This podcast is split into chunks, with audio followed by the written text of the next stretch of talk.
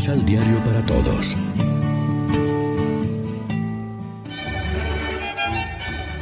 Proclamación del Santo Evangelio de nuestro Señor Jesucristo, según San Juan.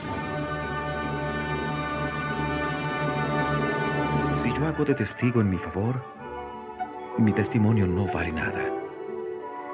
Pero otro ha dado testimonio en mi favor, y yo sé que dice la verdad en lo que habla de mí. Juan les dijo la verdad cuando ustedes mandaron preguntarle. Yo no necesito tal recomendación venida de hombres, pero recuerdo este dato para bien de ustedes, para que se salven. Juan era antorcha que ardía e iluminaba, y su luz por un tiempo los atrajo y los alegró. Pero tengo una recomendación que vale más que la de Juan. Son las obras que el Padre me encomendó hacer. Estas obras que yo hago prueban en mi favor que el Padre me ha enviado.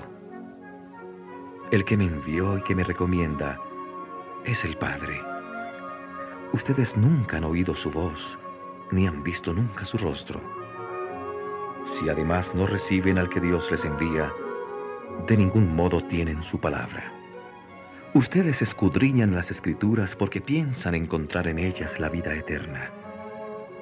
Las escrituras hablan en mi favor. No obstante, ustedes no quieren venir a mí, con lo cual tendrían vida. Yo no hago caso del favor de los hombres. Ya los conozco. El amor de Dios no está en ustedes. Yo vengo de parte de mi Padre y ustedes no me hacen caso. Pero si otros vienen en su propio nombre, ustedes les harán caso. Mientras unos y otros viven pendientes del aprecio de los demás y no desean la gloria que viene del único Dios, ¿cómo podrán creer? No seré yo quien los acuse ante el Padre. Los acusa el mismo Moisés, en quien ustedes han confiado. Si le creyeran a Moisés, me creerían también a mí, porque de mí habló Moisés al escribir. Pero si no creen lo que escribió Moisés, ¿cómo van a creer lo que yo les digo? Lección Divina Amigos, ¿qué tal? Hoy es jueves 31 de marzo y a esta hora, como siempre, nos alimentamos con el pan de la palabra. En el Evangelio de hoy cobra relieve el proceso judicial que a lo largo de todo el Evangelio de Juan tiene lugar entre la luz y las tinieblas, entre Cristo y sus enemigos.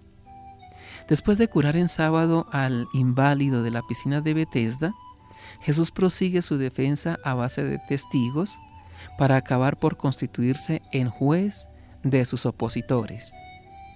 El testimonio en favor de Cristo, de su persona y de su misión es múltiple y contundente. En primer lugar, Juan el Bautista.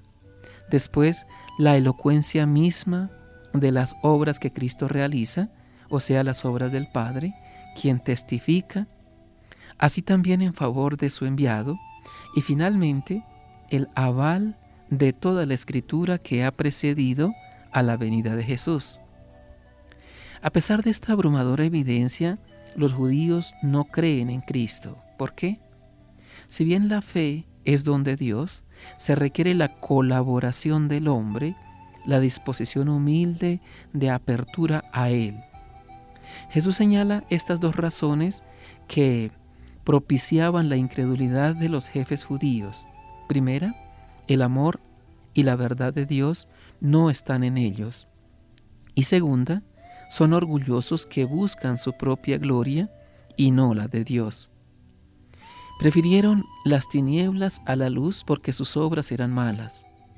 No obstante, Jesús les dice, no piensen que yo los voy a acusar ante el Padre. Hay uno que los acusa, Moisés, en quien tienen su esperanza. Solo con la fe se puede ver en Jesús de Nazaret el rostro de Dios, el vivo retrato del amor que da vida al hombre, como lo demostró Cristo, perdonando a los pecadores y curando a los enfermos. Esas son las obras de Jesús, que son también las del Padre, pero fueron rechazadas por la incredulidad de los judíos. La respuesta que se pide hoy al discípulo de Cristo es tomar la situación de increencia como un reto y una oportunidad que, al descubrir también nuestras deficiencias, propicia una continua conversión evangélica personal y comunitaria para vivir y testimoniar mejor nuestro seguimiento de Cristo. Para esto, antes de nada, hemos de reconstruir nuestra propia identidad cristiana y ahondar nuestra experiencia de fe mediante el contacto personal con Dios. Reflexionemos. ¿Nos preocupamos por hacer una lectura asidua y diligente de la Sagrada Biblia? ¿Las obras que realizamos son testimonio del actuar de Cristo en nuestra vida? Oremos juntos. Ayúdanos a derribar los ídolos de nuestro corazón. Queremos buscar en todo tu gloria, Señor Dios nuestro. ¿Cómo revelar tu nombre a los que te ignoran, sino a través del testimonio del amor? Dichoso el pueblo que sabe aclamarte por siempre, Señor. Amén. María, Reina de los Apóstoles, ruega por nosotros.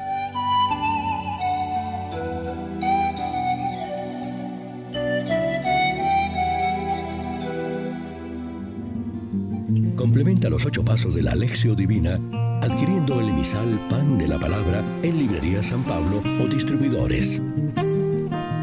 Más información www.sanpablo.co Pan de la Palabra. Vive la reflexión.